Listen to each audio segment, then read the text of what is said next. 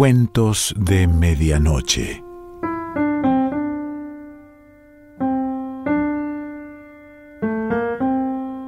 El cuento de hoy se titula Enzo Ponza y pertenece a Joanna Walsh.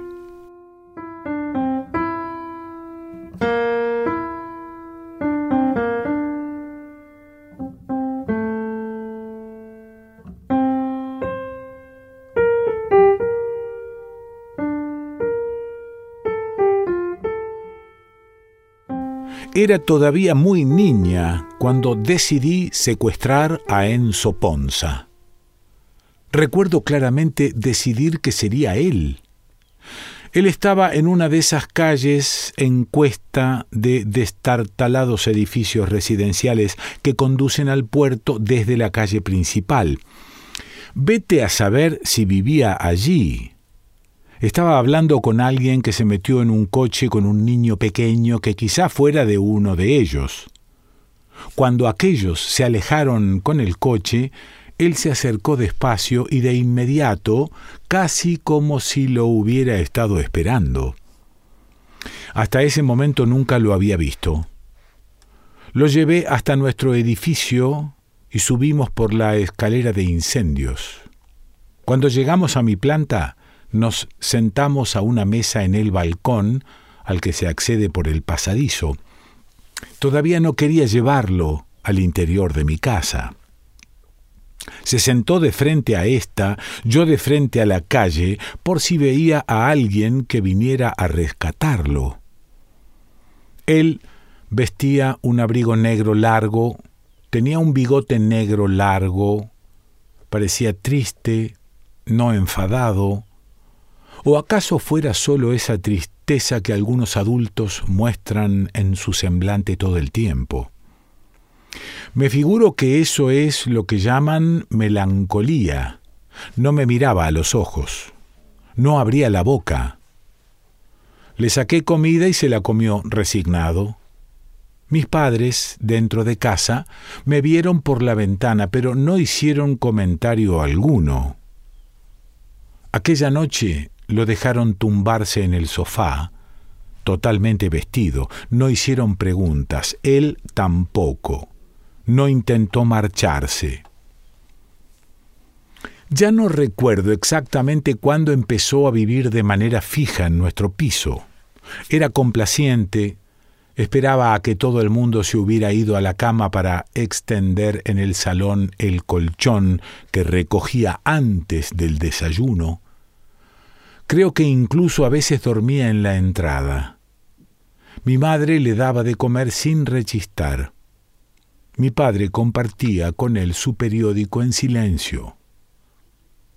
Enzo Ponza se pasaba la mayor parte del tiempo sentado, a la mesa donde hacía solitarios o en el sofá donde veía la televisión.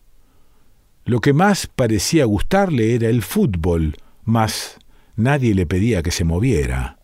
Haberle puesto peros habría implicado reconocer su existencia. Nadie se quejó de que utilizara el cuarto de baño a primera hora de la mañana mientras todos nos preparábamos para ir al colegio o al trabajo. Nadie se quejó de que dejara escurriendo los saquitos de té en el fregadero. Era de temperamento taciturno aunque mis padres se dirigían a él de tarde en tarde para hablar de cosas prácticas, pasame la sal o aparta los pies para que pueda pasar la aspiradora, mis hermanos pequeños nunca lo mencionaron. Tal vez pensaran que había estado allí siempre.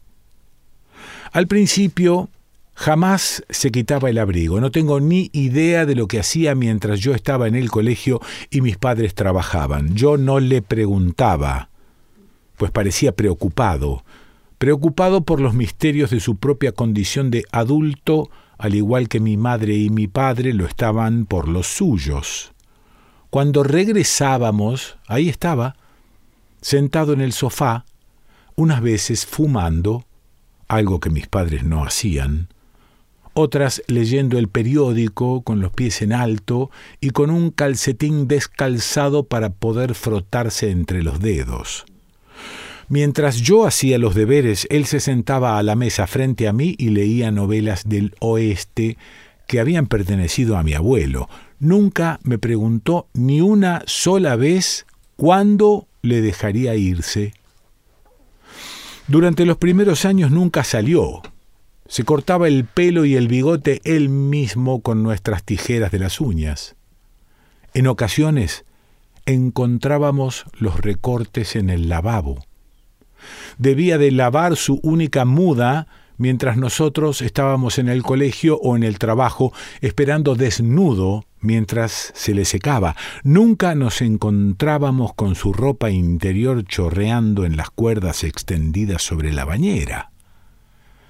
Si al llegar a casa lo hallábamos, por ejemplo, friéndose unos huevos en la cocina, se volvía especialmente retraído. Actuaba como si lo hubieras descubierto cometiendo un delito, pues supongo que al tratarse técnicamente de nuestros huevos, lo estaba cometiendo. La situación era complicada ya que de manera ostensible él estaba aquí en contra de su voluntad, así que no teníamos una vía para la queja. En aquel tiempo aquellas actividades finalizadas abruptamente eran lo único que podíamos descubrir de su vida interior. No fue sino al cabo de unos años cuando empecé a animarlo a que saliera. Yo ya era una adolescente tenía horizontes más amplios y un nuevo sentido de la responsabilidad. Enzo Ponza, al fin y al cabo, era mío. Mis padres ya no interferían más en lo relativo a él que en lo relativo a mi pez de colores o mi cobaya. No se habían inmiscuido en estos asuntos. Si yo hacía algo malo sería yo quien sufriera las consecuencias y me llevara la lección. Quizás sintieron lo mismo en este caso.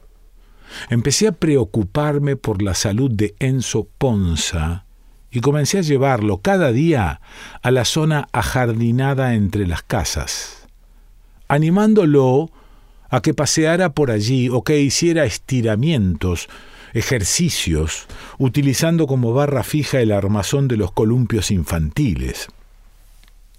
Con los años, mis padres empezaron de cuando en cuando a reconocer su presencia. Mi madre, al sorprender a Enzo Ponza mirando apreciativamente el espejo de la entrada, empezó a buscar su aprobación a la ropa que elegía ponerse. Si él asentía con la cabeza, ella salía a trabajar satisfecha de su aspecto. Si no, volvía y se cambiaba. Mi madre comenzó a invitar a sus amigos con mayor frecuencia, quizá con la idea de buscarle una pareja, si bien este era un tema que nunca se tocaba. Los amigos solían sentarse alrededor de una pequeña mesa plegable para jugar a las cartas y jugaban a la canasta, en lo que Enzo Ponza no participaba. Era parco en palabras. Sabía escuchar, y gustaba a las mujeres, aunque ninguna de ellas parecía querer llevar la cosa más allá. A veces se paseaba con alguna de ellas por la zona ajardinada entre las casas, pero no creo que aquellos paseos fueran románticos. Creo que las mujeres hacían eh, esfuerzos, eso, hacían esfuerzos. y algunas tal vez a cambio contribuían a su suministro de cigarrillos, cuya fuente seguía inescrutable, pero él nunca transmitía lo que le contaban. Mis padres no le pidieron ni que ayudara en las tareas del hogar, ni que contribuyera a los gastos, sino que lo trataban como a un invitado perpetuo. Sin embargo, le encontraron alguna que otra utilidad. De tarde en tarde le pedían que hiciera de canguro para poder salir, algo que, con todo, hacían rara vez, pues no tenían un verdadero deseo de hacerlo. La pobreza en la que vivíamos era suficiente para salvarnos de nuestros deseos. No bebíamos ni amábamos despreocupadamente, ya que sabíamos que tendríamos que madrugar al día siguiente y que cualquier consecuencia tendría lugar a largo plazo. Ten cuidado con aquello que asumes, me dijo mi padre. Sabía a qué se estaba refiriendo. La amenaza del mañana me tornó tan tímida como lo eran ellos. Creo que por eso fue por lo que mis padres empezaron a mandar a Enzo Ponza conmigo cuando tenía citas con los chicos del colegio. Mis actividades románticas se vieron condicionadas, es cierto, pero comprendía mis responsabilidades. Con mi vida social restringida, saqué buenas notas en los exámenes, pero no fui a la universidad, pues no quería contraer un préstamo. En lugar de eso, hice un curso de taquigrafía y empecé a trabajar en la oficina de un periódico local, en la hemeroteca, que por aquel entonces empleaba todavía microfichas, recortes prendidos de las estanterías corredizas llenas de carpetas marrones que colgaban de ellas. Me casé con un hombre que conocí en el trabajo, el único lugar donde no estaban ni mis padres ni el señor Ponza. Él trabajaba en el departamento de producción y durante los primeros años de nuestra relación siempre tenía los dedos llenos de tinta. Tuvimos tres hijos, un niño y luego una parejita de gemelos, antes de que nuestro matrimonio se disolviera y yo regresara con mis hijos y con Enzo Ponza al piso de mis padres.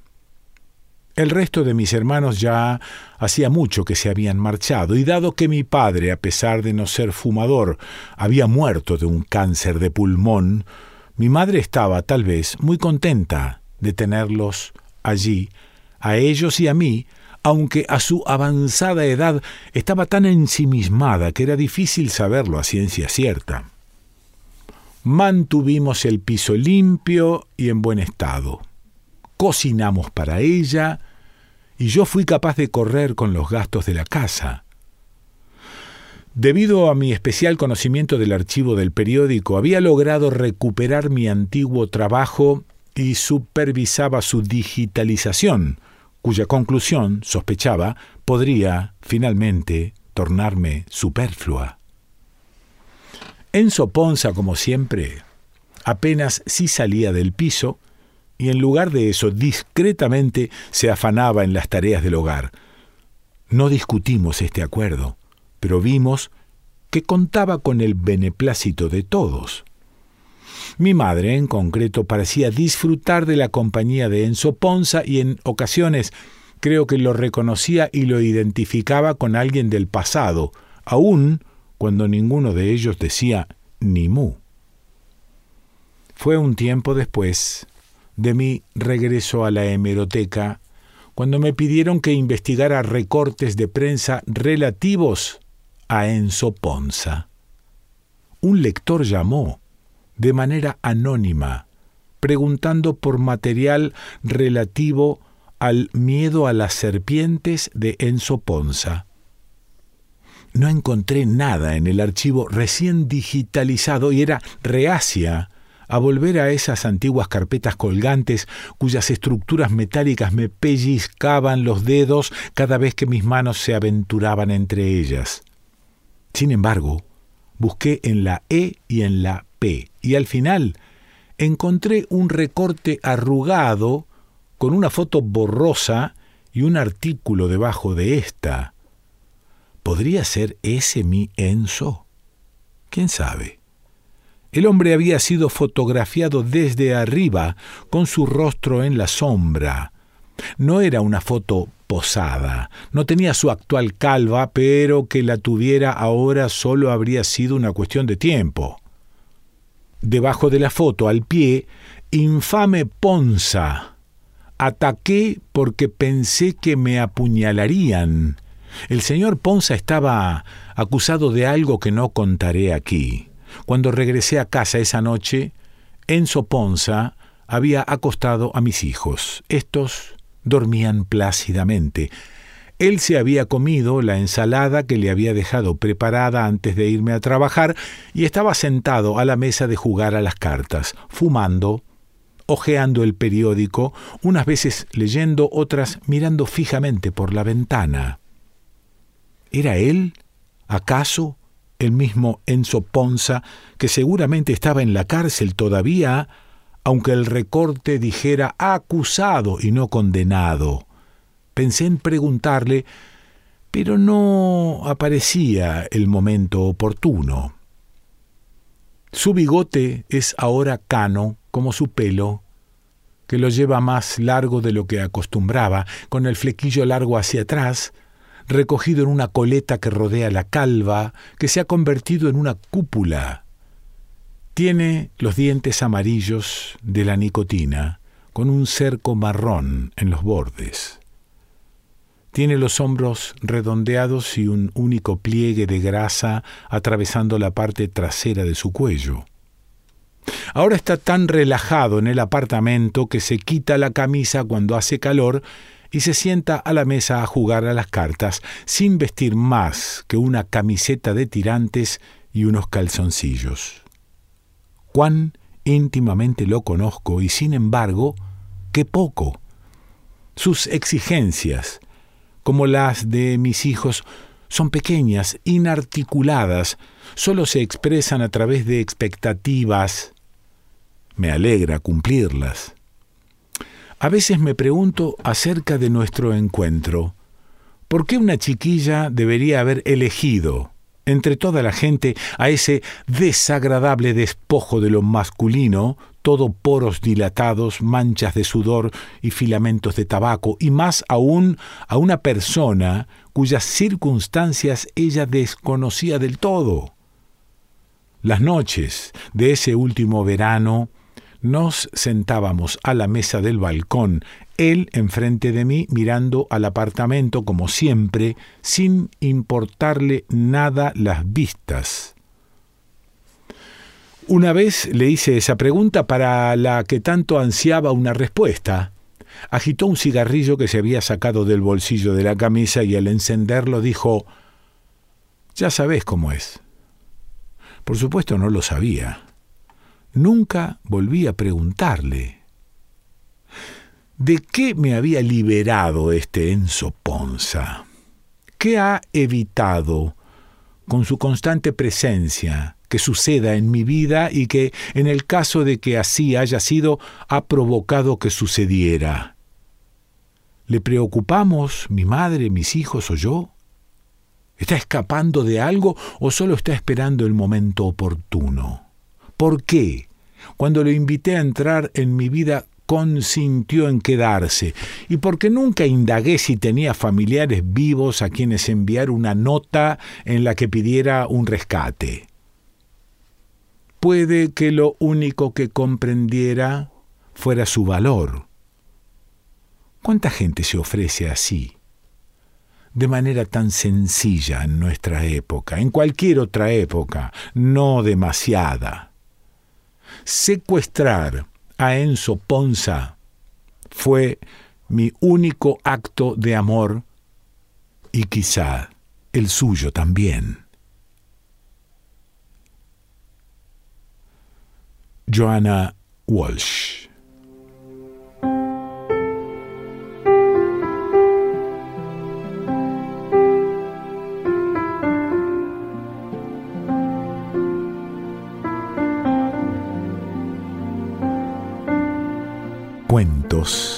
De Medianoche.